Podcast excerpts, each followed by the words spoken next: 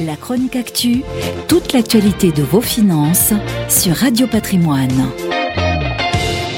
Va-t-on connaître un exode des grandes métropoles vers les villes moyennes? Le Conseil supérieur du notariat CSN et l'Agence nationale de la cohésion des territoires ANCT ont présenté le deuxième baromètre de l'immobilier des villes moyennes, Notaire de France Action Cœur de Ville, un outil d'analyse et de suivi annuel de l'évolution du marché de l'immobilier qui scanne les 222 villes bénéficiaires du programme national Action Cœur de Ville. Et selon les dernières données des notaires, on observe bien une migration des populations des grandes métropoles vers les autres territoires.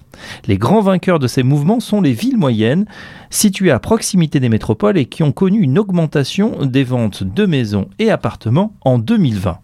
Elles enregistrent ainsi une hausse de 4,5% du volume de transactions entre 2019 et 2020 et surperforment même les grandes agglomérations. Les raisons de cet engouement sont connues. Après le traumatisme du confinement, les habitants des grandes métropoles privilégient le vert, l'espace et les extérieurs, balcons, terrasses ou encore mieux jardins.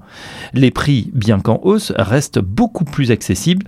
Parmi les résultats particulièrement spectaculaires en termes de transactions, on trouve Évreux, Vernon, Autun-Sainte, Le Creusot, Pau, Lisieux, Besançon, Fécamp ou encore Soissons.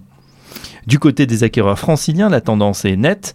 Tous les départements proches de la région parisienne sont très dynamiques avec une progression en Bourgogne et en Normandie, plus 9% dans Lyon, plus 6% dans l'Eure et dans l'Or. On note même un mouvement intéressant chez certains Parisiens qui vendent leur appartement familial pour acquérir une résidence au vert et un pied-à-terre à Paris. La preuve que le télétravail a bel et bien bousculé les freins et les mentalités. Ce mouvement est-il durable? Selon Jean-Marc Torolion, le président de l'AFNAIM, cela dépendra de nombreux facteurs, au premier rang desquels les accords collectifs sur le télétravail. Élément de réponse à la rentrée en septembre.